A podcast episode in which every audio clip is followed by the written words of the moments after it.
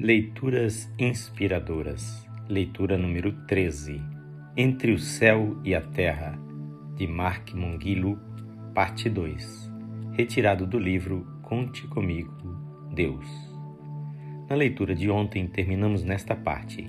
Atirei-me pela porta da cabine do avião, arqueei as costas, estendi braços e pernas e pus-me a contar bem devagar. Um, dois, três, quatro, cinco. Agora continuamos o relato.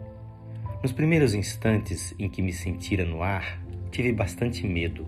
Era como uma queda num pesadelo.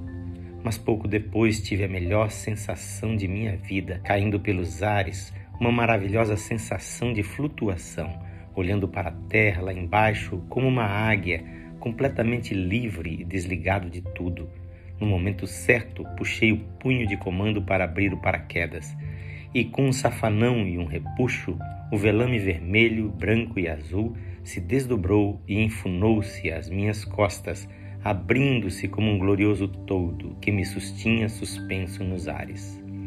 Fui descendo de mansinho e fiz a aterragem com um forte baque. Não foi uma aterragem bem feita, nem caí dentro do círculo de areia branca, mas pelo menos estava são e salvo. Daquele momento em diante fiquei amarrado à coisa. Era como um viciado em queda livre. Nunca me cansava daquilo, daquela vibração, do encantamento, da sensação de estar voando livre, dono de mim mesmo, que não experimentava em nenhuma outra situação. Era um êxtase maravilhoso. De certo modo, quando estendia os braços e flutuava nos ares, estava praticando a atitude que tinha em relação a mim mesmo, independente, autoconfiante, autossuficiente, com pleno controle de mim mesmo. E desde aquele dia nunca me enjoei desse esporte. Toda oportunidade que tinha, dirigia-me para aquele pequeno aeroporto, vestia as roupas e botas de salto, ajustava o cordame e aguardava, com o coração pulsando forte de ansiedade e empolgação, a ordem do instrutor Salte!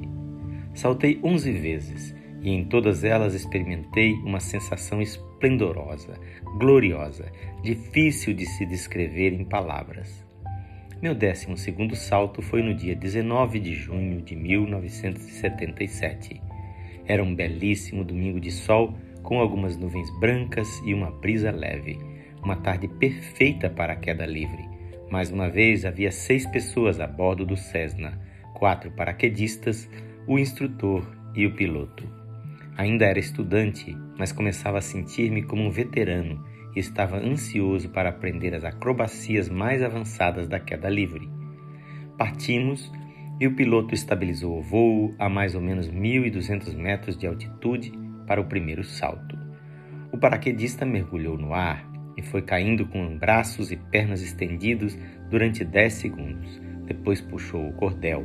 O paraquedas abriu-se maravilhosamente e ele foi descendo placidamente e fez uma aterragem perfeita. Cada pessoa que salta tem que aguardar que o avião passe novamente sobre o alvo. Eu seria o segundo a saltar naquele dia. Demos a volta sobre os campos e voltamos ao local do alvo de areia branca, voando a uma altitude de 1.200 metros.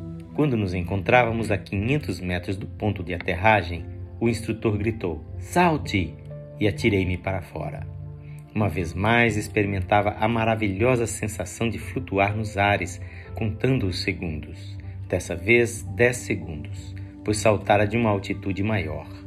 Logo abaixo de mim havia um enorme laranjal, mas eu olhava para frente, para aquele ponto de areia branca onde pretendia aterrar.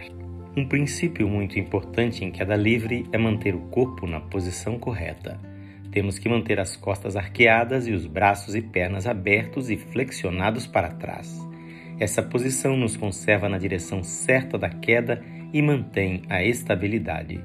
Eu sabia que muitos praticantes de queda livre já tinham morrido, mas não achava esse esporte perigoso, pelo menos não era mais perigoso que atravessar uma rua movimentada. Sete, oito, nove, de repente percebi que não me achava na posição certa, as costas arqueadas. Ao invés de estar flutuando na posição horizontal, caía de cabeça para baixo a uma velocidade de quase 200 km por hora. 10. Contei e puxei o punho de comando. Na leitura de amanhã vamos conhecer o desfecho desta história. Esta leitura é gravada por seu amigo, Pastor Edson Grando. Que o Senhor Jesus abençoe ricamente a sua vida.